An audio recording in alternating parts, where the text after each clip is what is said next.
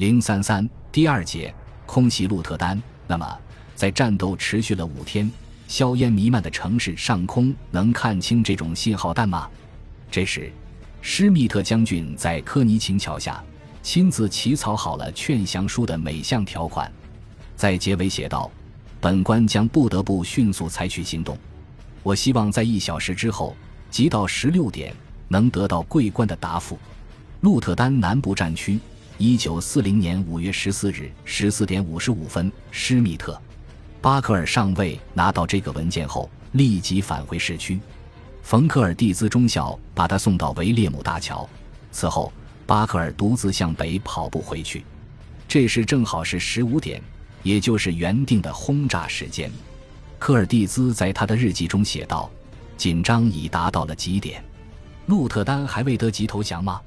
忽然，从南面传来了无数架飞机发动机的轰鸣声，是轰炸机。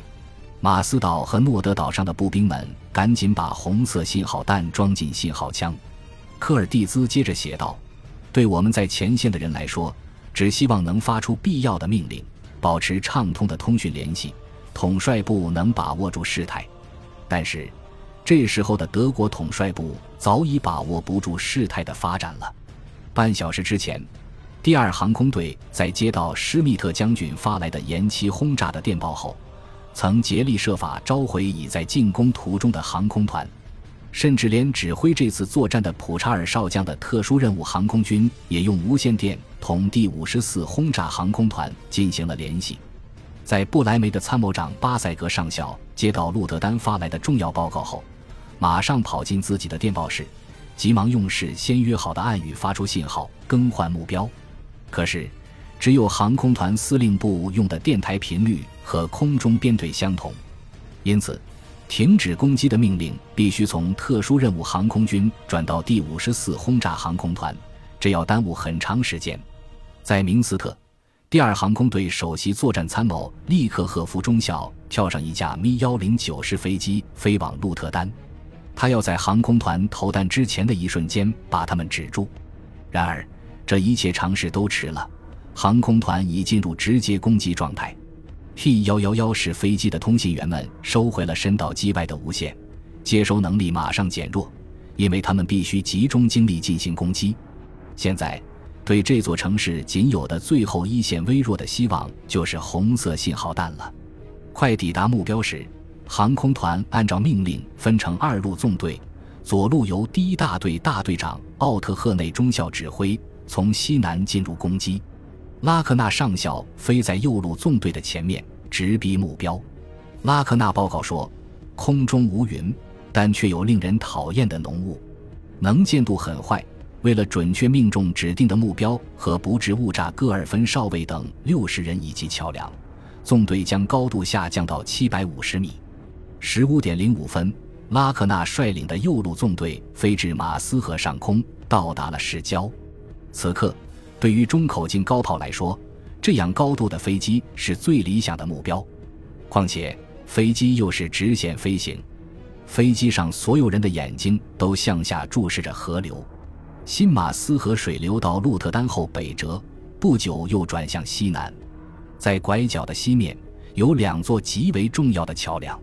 透过雾霭和硝烟烈火，他们发现了这两座桥梁以及位于他们之间的马斯岛。虽然机长和领航员多次向下观察，但都没有发现红色信号弹。只见荷兰高炮喷出的团团火球向编队飞来。决定鹿特丹命运的时刻就在这最后几秒钟了。在这几秒钟的时间里，马斯岛上科尔蒂兹的部下打出了好几打红色信号弹。哎呀！糟糕！站在斯蒂尔特一街圆形广场上的施密特和斯图登特将军叫了起来。只见轰炸机慢慢的，像是在寻找什么似的，从他们的头顶上飞了过去。这时，两位将军也都拿出信号枪，向正上方发射了红色信号弹。但是，从空中往下什么也看不见。地面发射的信号弹被燃烧着的房屋和炸毁的斯特拉登达姆号客轮所冒出的黑烟给吞没了。迟了，第五十四轰炸航空团的右路纵队从目标上空隆隆飞过，投下了大量烈性炸弹。这些炸弹都准确地落在三角区以及旧城的中心。过了不久，以赫内中校率领的三机编队为前导的左路纵队也赶到了。他在讲到这次攻击时，曾这样说道：“我自从当僚机以来，从没有经历过这样富有戏剧性的空袭。在我前面的负责俯冲轰炸瞄准的领航员和身后的通信员。”都在努力寻找着是否有停止轰炸的信号弹。从鹤内的攻击方向很容易看清目标。领航员定时用无线电报告着测定的数据。鹤内注视着马斯岛，集中精力地寻找着红色烽火，但是什么也没看见。下面就是攻击目标，再不投弹就要飞过了。领航员叫了起来。于是赫内发出了投弹命令。就在这短暂的几秒钟里，他突然发现升起了两颗小小的红色信号弹，他惊得几乎停止了呼吸。赫内回过头，用暗语向通信员喊道：“关上投弹开关。”但是太迟了，飞机的自动投弹机构已经开始工作，炸弹落下去了。紧接着，三机编队的其他两架飞机也投了弹，幸好第一中队离他们还有一段距离。当负责轰炸的领航员正要打开投弹开关时，耳边突然响起了通信员发出的停止投弹的信号。领航员踌躇不决地回头向市区望去，只见到处都是炸弹爆炸的闪光，浓烟吞没了房舍，火光冲天。前导机已投了炸弹，怎么我们就不能投？的确，不能再投了。贺内中校把大队领向西南。前往轰炸第二个目标，第五十四、五十七轰炸航空团的一百架 T 幺幺幺式飞机中，在鹿特丹投弹的有五十七架。左路纵队的四十三架飞机是在最后的一刹那才停止轰炸的。事后才知道，除赫内中校以外，再没有第二个人看见从马斯岛不断打上来的红色信号弹。五十七架飞机共投下二百五十公斤炸弹一百五十八颗。五十公斤炸弹一斤一百五十颗，共重九十七吨。这些炸弹都是用于军事目的的烈性炸弹。虽然后来终止了轰炸，但鹿特丹市中心却被大火烧毁。这是因为在鹿特丹使用的虽然都是小型烈性炸弹，但它却能毁坏建筑物、炸坏公路、揭开房顶、使墙壁倒塌，所以有中心受的破坏很大。烈性炸弹也会引起火灾。鹿特丹港是个石油和人造奶油半成品的主要转运地，流出的奶油和石油见火就着，火借着风势蔓延到室内，室内那些陈旧的木质房屋很快燃烧起来。荷兰的防空消防队虽说不是第一流的，难道不能在这场大火刚燃烧起来的时候把它扑灭吗？空袭后的第二天。德国第一消防警察团的一个营，乘着最新式的消防车开进了鹿特丹，但是为时已晚，这座城市的许多地方早已化为灰烬。团长汉斯·鲁姆夫上校调查了这场大火未能迅速止住的原因。消防专家从现场写来的报告，简直是给鹿特丹的悲剧又增添了一层色彩。报告中写道。这座拥有一百万人口的海港城市，尽管是一座现代化的城市，但它却紧紧抱着市民消防队这一过时的产物不放。而公共消防队的核心装备和一百年前没有什么两样，他们还在使用双轮手压式水泵，这和扬范德尔海登早在一六七二年发明的原物几乎一个模样。他们也有几台自动水泵，但开往现场救火时，操作人员却不在车上。另外，还有几艘装有压力水泵的拖船，所有这些就是荷兰消防队的全部装备。鲁姆夫做出的结论是，鹿特丹的消防组织过于落后，像这样落后的消防体系遇到空袭时，根本保护不了城市和港口。荷兰方面反驳说，这种消防组织扑灭一般的火灾是没有问题的，但是。他们没有料到鹿特丹市中心会遭到如此大规模的轰炸。空袭后十七点整，荷军城防司令斯哈罗上校亲自走过维列姆大桥，来到马斯岛求降。这时他已被彻底挫败了。施密特将军对于进行的轰炸表示歉意。一小时后，对方签署了投降书。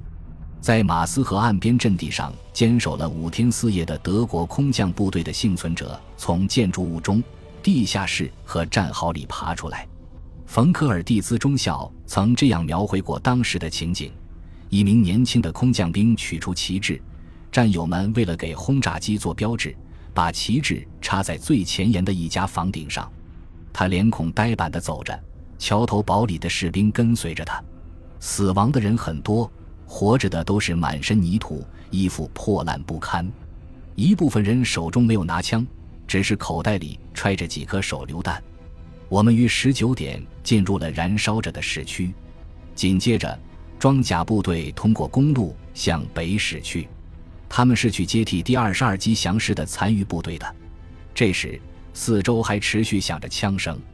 我们命令荷兰士兵带着武器到集合地点集中。碰巧。一支打着党卫队队旗的部队正在通过市区，旗手上印有阿道夫·希特勒的像。突然，和武装的敌军遭遇了，顿时枪声大作。斯图党特听到枪声，马上跑到司令部的窗口，想加以制止。就在这时，一颗子弹打中了他的头部，他倒在血泊里。斯图登特在停战三小时后，在即将看到他的空降军取得的辉煌战果的时候。却被榴弹击中，负了重伤。几乎在这同时，五月十四日二十点三十分，荷军总司令温克尔曼将军通过广播命令全军投降。经过五天激战，荷军举起了双手。这对德国的作战来说是一次出乎意料的成功，而空军对此次作战做出的贡献的确是惊人的。但是，这种成功是以相当大的代价换来的。不仅人员伤亡惨重，运输机的损失也是巨大的。投入的四百三十架 G 五二式飞机有三分之二末能从荷兰返回，或受了重伤不能继续使用。运输航空团及第二特殊任务轰炸航空团在海牙地区的空降作战中，几乎损失了参战飞机的百分之九十。在荷兰曾发生激战的各机场上。无数架 G 五二式飞机被击落、击毁，飞机残骸比比皆是。这些飞机大多是由空军航校提供的，飞行员都是训练飞行学员的教官，所以损失就更为惨重。当时的参谋长巴森格上校追述说：“由于损失了这些人，空军战斗力的后备力量显著减少，其后果在以后明显表现出来。”本集播放完毕。感谢您的收听，喜欢请订阅加关注，主页有更多精彩内容。